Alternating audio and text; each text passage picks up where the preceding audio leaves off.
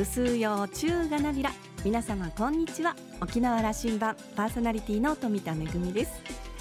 先日沖縄羅針盤恒例のワインパーティーが行われました、えー、令和最初のワインパーティーということでかなり盛り上がったんですが平成の時代からお世話になっているスポンサーの皆さんや、えー、1年を通してコーラルラウンジにお越しいただいたゲストの皆さんとともに、えー、ユンタクをしながら美味しいワインとお料理で楽しみました。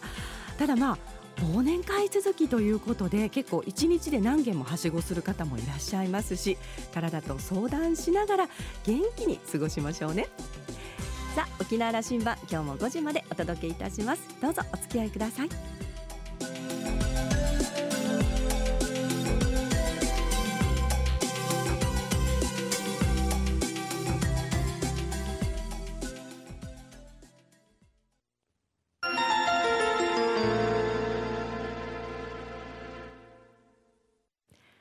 那覇空港のどこかにあると噂のコーラルラウンジ。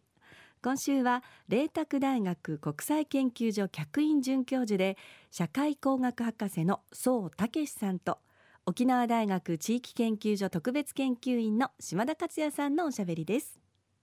宋さんは1965年福岡県北九州市のご出身です。九州工業大学を卒業後リクルート社に入社。住宅不動産部門のマーケティングを手掛けます。不動産市場の分析研究の専門家で IT ストラテジストでもいらっしゃいます。2012年からはリクルート住まい研究所所長を務められ2018年からは大東建託賃貸未来研究所所長を務めています。今回は中部興産主催の不動産市場動向に関する講演のために来沖中のところコーラルラウンジへお越しいただきました。総さんが沖縄の不動産市場をどのように分析されているのか伺っています。それではお二人のおしゃべりをどうぞ。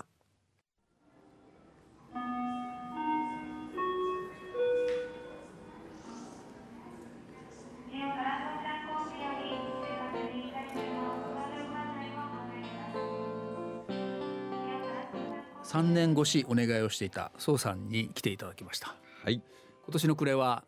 年の暮れにいつもお会いするんですよね。そうなんですよね。毎年ね。で毎年この話をするんですよね。はい。ラグナガーデンで中部興産グループがあんな大きなパーティーをする企業グループってそうですよね。いややっぱりその不動産っていうものがやっぱりその社会のね基盤の事業としてやっぱりすごくこう支持があってもともと市場があるのでぱりこう一生懸命やっていくとああいうふうになるんだと思いますね。お互いの友人でもあり知人でもある中部興産の荒垣会長ということを、はいはい、まあ、あの企業グループのことを専門家からどういうふうにちょっとあの批評してください。批評ですか。まあ批判はほとんどなくて、うん、批判じゃないな。うんそうそう。あの地元密着でやっぱりその仕事をやっていこうっていうのがものすごくこだわられてるじゃないですか、うん、そういうところがやっぱりその一つ一つ一人一人のオーナーさん一人一人の物件を見ていくっていうのがああいう結果になったんだと思いますね、うん、沖縄一の物件数でと、うん、そうですそうです。だからいわゆるその不動産っていうのはまあね、いろんな評判のある会社もあったりもしますけれども基本的にはやっぱりその一生懸命やっていけばちゃんとこう配当が出ていく家賃をいただけるっていう、まあ、そういうあの、まあ、堅実な事業ですよね。うん、はい、あのー、で小さく始められたはず昭和の終わり頃に始められた会社が、沖縄一の物件数の沖縄を代表するような企業になってきたということですよね。はい。はい、そうですね。そして今日の夕方はあの我々二人招待されてますけど、はいあれは多分1,000名を超すようなパーティーそのオーナーさんオーナーズパーティーというふうになさってるんですよね。そうですね。はい、オーナーさんがね、えー、たくさんあのご家族連れでね、うん、なんかおじいちゃんがあの孫さん連れてこられたりとか、はい。あの僕不動産業界というのは、はい、こう言ってその誤解はあるかもしれませんが、はい、日本社会の中ではあんまりこう企業イメージとして良くないと。そうなんですよね。これは合ってます、うんうん、合ってます。合ってます。海外そうでもないよ、ね、海外のやっぱりステータス高いですよね不動産っていうのはね、はい、なぜそういうことに置かれたんですかね？うんやっぱりその戦後やっぱりこう住宅がすごく足りなかった時期に、うん、やっぱりいろんな地面師さんとかねいろんな職業の方々も含めてちょっとやんちゃな方々が結構長くやられてたっていうのが、やっぱりあって、うん、でその辺はその例えば米国とか欧州だともともとこう古い町を計画的に作っていくっていう制度とねがそれがしっかりしてたのでそれがちょっと日本のはやっぱり遅れてたっていうことだと思いますね。これ来て変わってきましたよね。変わってきましたねもう、うん、はい。あの全国ブランドもそうあるし、うん、そうですそうです。えっ、ー、とやっぱりあのそのコンサルテーションするんだということになってきたなというふうに僕は感じてるんですが、うん、そうですね、はい、あの資産運用っていう面ではそうですね。うん。であのやっぱりでも資産という意味ではなくて持ち家とか賃貸家を借りるとか、まあ、そういう業態もありますけどやっぱりその日本の住宅の品質そのものが本当にこう戦後からぎゅーっと上がってきてそれがようやくこう高止まりというかね成熟してきたのが2000年以降、うん、そんな感じだと思いますね。あの全国で講演をこのテーマでなさっておられると思いますが、はい、沖縄でも何度もなさって、はい、あの今のような状況を感じ取られているんでしょうね。そうですね。沖縄もやっぱり不動産としては市場性はすごくありますよ。やっぱり。あのこの10年と言わないな、この7、8年、うん、やっぱりその2002年以降、はい、まあやっぱりなんだかんだ言ってあのアベノミクスの、うんうん、あのあの時期と符合していますよ。沖縄の不動産の価値というかそのあの動きもね、はい、ですよね。そうですね。あの表面的には あのアベノミクスとの関連もあるんですけどでもやっぱりその沖縄の市場性っていうのはもともとその人がやっぱりまだまだ増えてる。で平均年齢も全国に比べるとまだ若いし沖縄の方々情熱的なんで、まあ、ご結婚されて引っ越してでまた引っ越される方もいらっしゃるでしょ？で世帯も増えてるしあとやっぱりその基地の問題もありますけども開発ができる余地が少ないので。狭いところにみんなで住んでいると。うん、そういうところがその不動産の、まあ、基盤を押し上げてる市場としての。もう一つやっぱり観光というこのマーケットの大きくなってきたことも関係してますか、それは大きいと思いますね。やっぱりその観光で来られるっていうことでホテルがねどんどん建っていくんでそうすると就業者も集中してきてそうするとそのあのための住宅が必要になってかつ来られる方が買われるでしょう結構。うんあれがやっぱりかなり押し上げの要因に強いんじゃないかなと思いますね。宋さんもこれだけ通ってこられると沖縄に物件が欲しくなっておられますでしょ？まあ欲しいですね。もちろん。そのうち買ってくださいね。はい、わかりました。でも今高くなっちゃってるからな。いやその辺聞きたいんですけどね。はい、あの今月に入ってから、まあ先月からかな、あの県内のシンクタンクいくつかが発表しましたけども、はい、いよいよ高止まったもうここからちょっとその、うん、うん上がるという状況はここで一段落だなというふうなことの評価が出てきてるんですけども。須さんどういうふうに見ておられます？ちょっといくと思いますね。もうちょっといく？もうちょっといく。これはあの東京の都心とかでも同じこと言われてたんですよ、うん、例えばマンションが坪400万円ぐらいになってもう上がらないだろうって。まだ上がってるんですよね。だから今東京の都心だと坪1000万円みたいなマンションがやっぱりあって。あのやはりその全体的に経済成長が続いてるっていう前提でいうとあのバブルの時を除いて土地ってやっぱりマンション不動産っていうのはやっぱり下がってないんですね基本的には。ずっと右上がり。なのでちょっと踊り場はあるかもしれないですけども基本的な基調としてはやっぱり上昇っていうのはまだしばらく続くと思います。それは地域性もあると思うんですけどもまあ、東京、まあ、沖縄の中での地域性は後で聞くとして、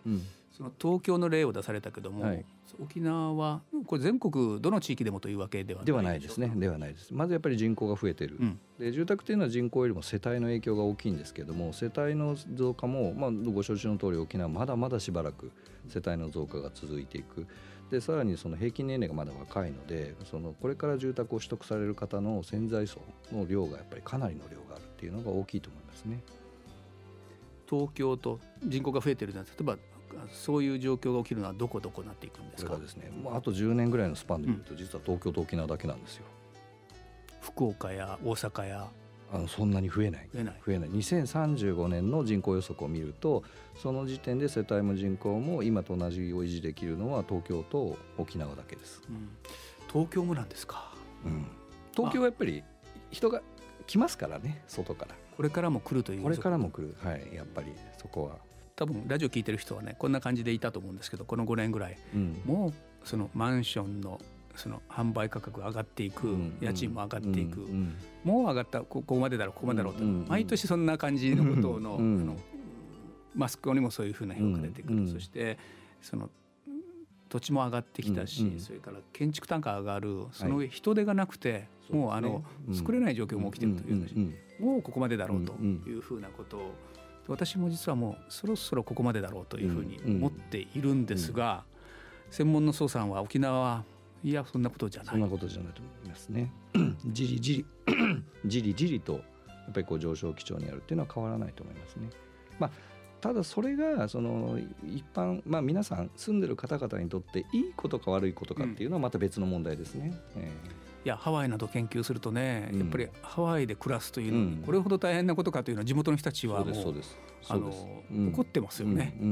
ハワイの価値が上がることはいいんだがと。はい、でそれはね同じような状況があの沖縄でも生まれていてあの沖縄の持ち家率っていうのでも一方じりじり下がってるんですよ、うん、全国平均よりも。もともと全国的に持ち家率って下がってるんですけどもその中でも沖縄の持ち家率の低下っていうのは結構大きくて。もともと低いこともありましたけども、うん、また下がりつつある。それは、それはあの価格が上がっていくわけだから手に入りにくくなる、うん、そういうことですね。手放すとそれで、あのまあいいねいいお金が入ってくることもある、うん。うん、そういうことですね。やっぱりその収入がじゃあ不動産価格と同じような角度で上がっていれば、うん、まあそんなに大きな問題ではないけれども収入の増加よりも不動産の上昇の方が大きいとやっぱどうしても買いにくくなりますよね。でそれがやっぱり住みやすさとかまあ、実際に子供がいらっしゃる方とかねご結婚された時にどうしようかっていうことに対して一つの、まあ、障害になりつつあるような感じはします。あのこの5年の沖縄の不動産価格の上昇っていうのはやっぱり急激でしたよね。ねえー、もう今新築マンションもしかしたら福岡市より高いんじゃないですか、場所によっては。いや5,000万というマンションの価格に驚かなくなってしまってる これあの売られてますからね実際に、ね、それは5年前10年、まあ、5年前でも考えられない話そうですね。そうですそうです。もう5年前でもまあ坪でね200万円なんか全然いかなくて120万150万ってそういう世界でしたからね。これがその暴落するようなことということはないです。見えありない。ないですね、そうか。まあ沖縄の価値が上がってるというふうにあの、うんえっと、正当な評価をされてきてるというふうになことを思ってもいいですか？あいいと思います。あのやっぱりその観光客の伸び数とかも沖縄の、ね、圧倒的で1000万人超えて、ハワイを超えた超えそう、あの超え人数ベースで超えた。いる、はい、で単価がもうちょっとっていうそんな感じですけど、あのそういう意味でのその価値はやっぱすごく上がっていて。あの昔はその住む人が増えるっていうことが GDP を押し上げるっていう要因がやっぱり大きかったんですけど今はその住む人が増えるかどうかっていうことと同時に外からどれだけの人が来てくれるのかっていうのがやっぱり経済には一番大きな影響になりつつありますからそういった意味での伸びしろは沖縄とか、まあ、北海道もそうですねあとは東京大阪みたいなところはいいと思います。うん、あのまあ、あの移動人口に関しては来年は沖縄は、まあ、東京はオリンピックですけど、うん、沖縄は今見える滑走路もう一本3月にはオープンしますんで、そうですね、はい、これは僕はあの経済のインパクトは大きいと思いますよ。大きいですよね、えー、どういうふうに見ておられます？まあ、あの最初はじわじわだと思うんですよね。そもそも今日僕飛行機やっぱり遅れましたけどやっぱりその発着容量の問題をまずこう少しこうちゃんと整理して遅れずにちゃんと飛行機を運航できるっていうのからスタートするので一気に増えるっていうのはまだ考えにくいと思いますけどやっぱりその2本あるっていうのは大きいですよね。国内でも2本あるのは、えー、関空まあ関関関空と羽田を除けば、えー、と千歳と沖縄の2つしかないですからそういった意味でやっぱり非常に有利な位置なんじゃないですか。じわっとこの効果出てきますね。出てきますね。1700万人ぐらいあの観光客が来るような時期というのは相当遠くなく来るとこれあの県の計画にも入っていきそうですし、うんうんうん、そうするとまた需要はできてくるわけですよね。そうですね。えー、でやっぱりアジアとの距離がね圧倒的にその日本の中での位置位置的に近いですからやっぱり来やすいっていうのはすごくありますよね。えー、向こう3年や5年見たと沖縄のその住宅需要あるいはマンマンションやその一時的に来る皆さんにとっての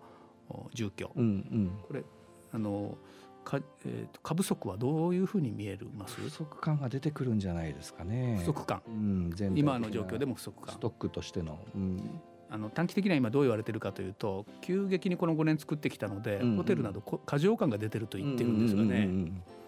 まあ、ホテルはその住宅と違ってねこう重要なボラリティがありますからそのもうちょっと長期的に見る必要がありますけど住まいっていうのはもう本当に住んでる人が何人いて何個ありますかっていう話なのでそのそういった意味ではホテルさんももうちょっと長期的な計画の中で急に増えてもね、うん、ホテル建てられないからやっぱり多少のこう先行投資先行投資っていうふうになるっていうのは将来伸びているくっていうことを皆さん予想してやってるのでそれは問題ないと思います。今ちょっと踊り場かな。うんちょっとそうかもしれません。あの住宅に関してはマンション中心としたこれはまだ需要、あると思います。で、うん、供給をしていく時期にあるんだ。あるんだけれどもその特に那覇とかの都心今もすぐ今すでに市街地の場所で供給しにくくなってますよね。場所がこう土地があまりない。だからちょっと郊外の方に行く郊外の方に行くっていうことで、まあ、車社会を前提とした住宅開発が郊外の方で行くわけですけどもう一つはやっぱり市街地の再開発をやっぱりこう組織的に計画的にやった方がいいんじゃないかなっていう感じはしますね。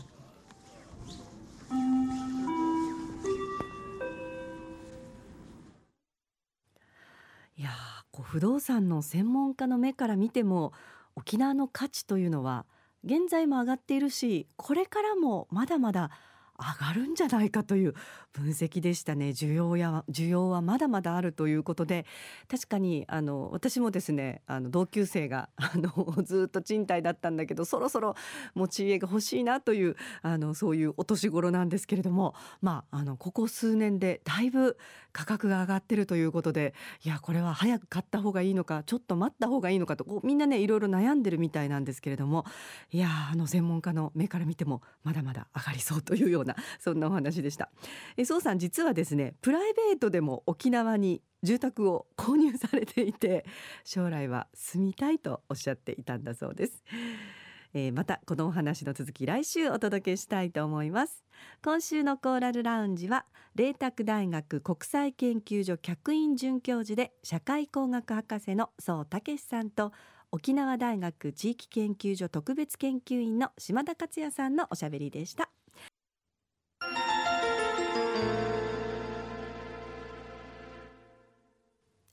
めぐみのあしゃぎだよりのコーナーです。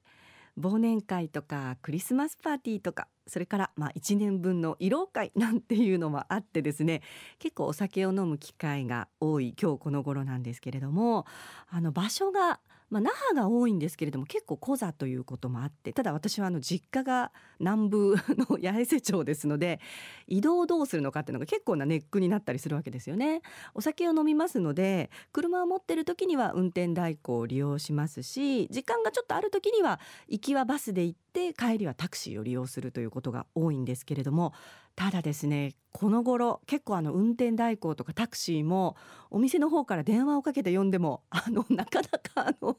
待たされてですねその間にもう結局2次会に行っちゃうなんていうこともあってですねどうしようかなと思って先日ちょっと友人に勧められたあの那覇市内のとあるホテルに泊まってみたんですよ。そしたらですねまああの時間の節約にもなりますしそれから結果として行き帰りのタクシー代より安かったっていうこともあってですねあそうかホテルっていうのはこういう利用の仕方もあるんだなっていうふうに思ったんですがでホテルの方に伺うとあの観光客の方の利用も多いんですがこうしてですね年末年始は県民の方の利用も割と多くてあのそのために県民プランの回数券をあの作ったっていうあのお話もあってあそうだなと思ってまあ私は一人で利用したんですけれどもあの割と大きなお部屋を人数でまあ割ってあの利用することもできるとあのいろんなプランもあるようですからあのこういったものもあの利用してみるのもいいんじゃないかなというふうに思いました。ただまああの本当にお酒を飲む機会がね多くなると体調に気をつけないといけないなというふうに思っています。めぐみのあしゃぎだよりのコーナーでした。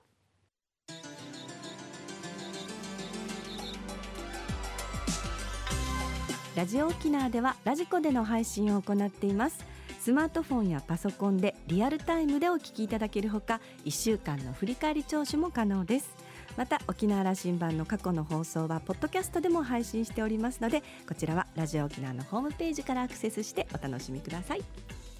沖縄羅針盤そろそろお別れのお時間です。パーソナリティは富田恵でしたそれではまた来週